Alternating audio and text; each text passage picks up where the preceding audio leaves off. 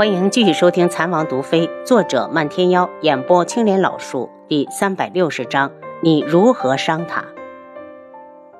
真的，孟太医已经看过，一点法子都没有。林延安有些幸灾乐祸，只要你有了身孕，其他的事情都交给为父。父亲是在胡说吗？皇上四位皇子都已经成年，怎么轮也轮不到我的孩子？林婉如看得通透，她对那个位置并不热衷。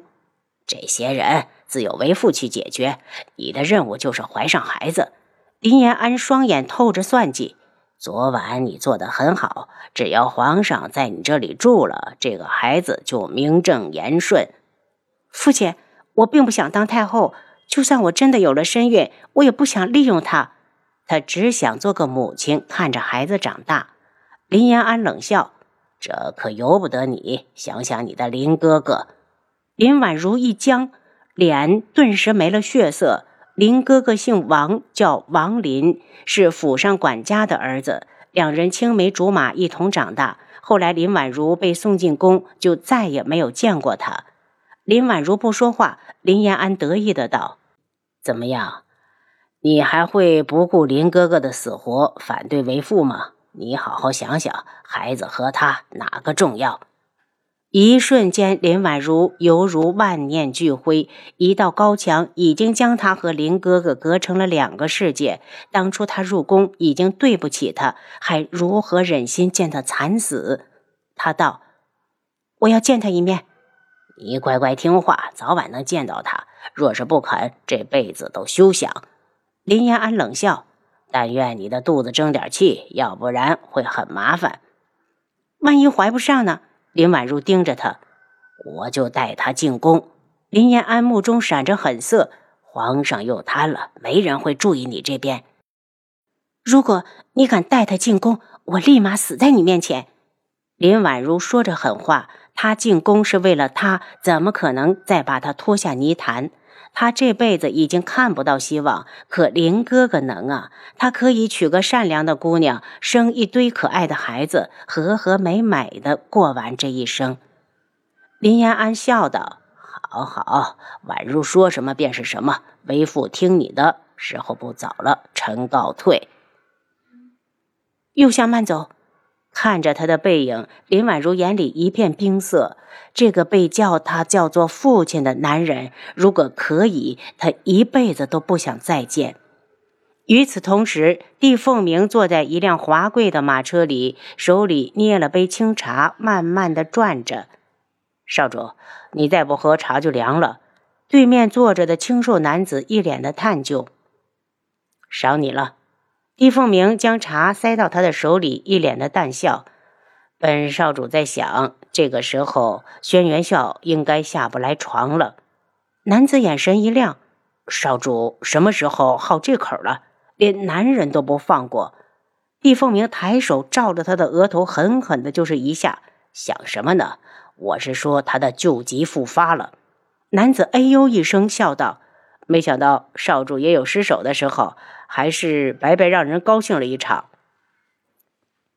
帝凤鸣白了他一眼：“本少主故意的，不行吗？敢给我送女人，我让他尝尝空欢喜一场到底是什么滋味。”少主，算你狠！男子咂舌，不过转念一想，又道：“少主是在帮智王。”我与他不相识，何来相帮一说？只是看轩辕笑不顺眼，既然能医好他，自然也能让他恢复到原样。帝凤鸣说的漫不经心，似乎让轩辕笑再次瘫痪，只是他一时的兴起。少主，你真的只是临时起意吗？对于这一点，男子才不信。他叫幽南，是帝凤鸣的护卫。帝凤鸣眼中现出一丝危险。我从踏出昆仑镜时就注定了他今日的结局。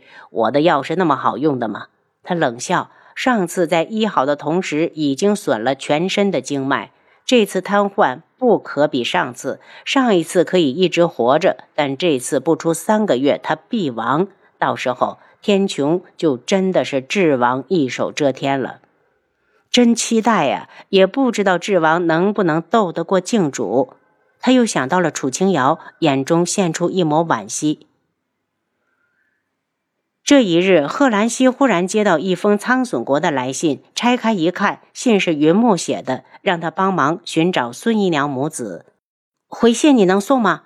看完信后，他问送信之人：“郡主放心，小的是公子身边的人。”来人道：“那你替我转告他，我会尽力。”贺兰溪蹙眉，经理当初他们都搜过了，本来被怀疑的北宫紫渊，如今也下落不明。一时间倒是真的没了方向。既然云木让他帮着找，就说明根本不是苍隼国的几位皇子干的。看来只有先找到北宫子渊再说了。只是他还在天穹吗？九月国，东方铎正领着宇文天青游莲花湖，秋风从荷叶中刮过，带起阵阵的莲香。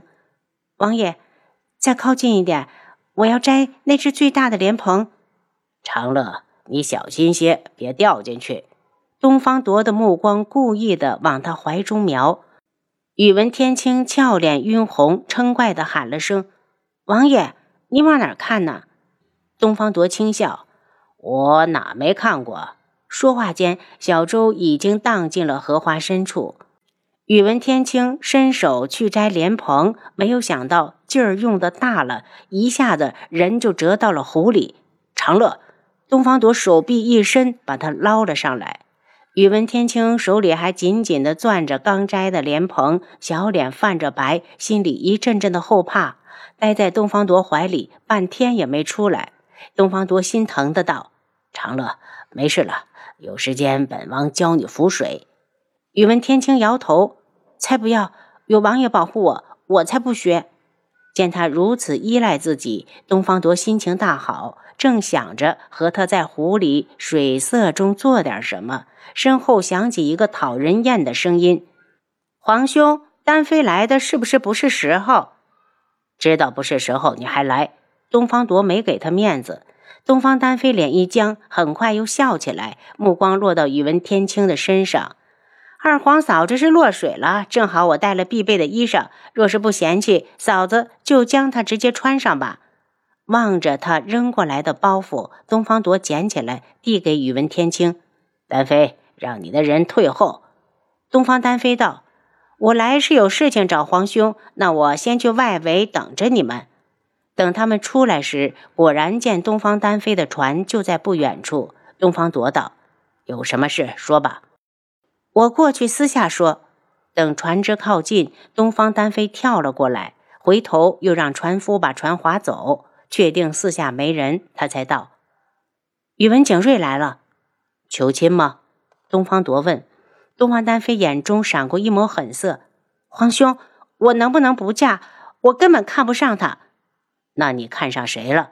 东方铎的声音很冷：“我告诉你，你也不会同意。”东方丹飞有些难过，然后羡慕地看着宇文天青。如果有一天他爱的人也能如此对他，就是让他死，他都不会犹豫。宇文天青太了解宇文景睿了，他觉得东方铎一定是被他骗了。王爷，我也觉得宇文景睿不是公主的良人。东方铎暗瞪了他一眼。公主与皇子成亲，实属良配。天青不懂，不要胡说。他和宇文景睿的约定是要互相借力，他可信不过宇文景睿。若是再加上东方丹飞这颗筹码，就稳妥多了。东方丹飞一脸的愁苦：“皇兄真不打算帮我？你与他已经有了肌肤之亲，你还能嫁谁？”东方铎不悦。东方丹妃不屑地扫向宇文天青，差点就要脱口而出。你连这样的女人都要娶，她比我差什么？我才经历过一个男人，好在他尚有分寸，只是冷笑。可他这一眼已经把宇文天青看得发毛，下意识地躲到东方铎身后。东方铎不满的道：“还不滚！要是吓到长乐，我拿你是问。”东方丹妃不甘的道：“那我祝愿皇兄和皇嫂永远如今日相爱两不疑。”宇文天青从他的眼中看出了讥讽和嘲弄，心没来由的慌乱起来，感觉到他在发抖。东方铎道：“长乐，是不是落水凉到了？回府后我让大夫给你开点驱寒的药。宇文天青从身后抱住他：“王爷，我没事，我只是忽然害怕起来。你说公主与皇子是良配，那我呢？若是皇上哪日知道我的身份卑微，会不会把我赶走？”长乐，有本王在，谁都不会动你。东方铎放下桨船，回身拥住他。两人回府时，宇文景睿已经等在了府上。东方铎脸色一冷：“宇文皇子来我这定王府做什么？定王不欢迎我？”宇文景睿冷笑：“上次本来约好一同来九月国，你却中途逃跑。宇文景睿，你走了，就代表我们的盟约一拍两散。”东方铎示意宇文天青先回房。我上次是临时有事儿，不得不离开。这不，一抽出时间，马上就来求娶丹妃公主了。东方铎才不信他的鬼话，似笑非笑的道：“那你说说何事？比我们之间的盟约还重要？偷袭智王妃算不算？”宇文景睿一脸自豪：“你只知道他死于靖主之手，却不知道在靖主出事之前，我已经将他和漫天妖重伤。”宇文景睿。收起你那套鬼话！漫天妖的身手，本王都忌惮三分。就凭你，如何伤他？您刚才收听的是《蚕王毒妃》，作者漫天妖，演播青莲老树。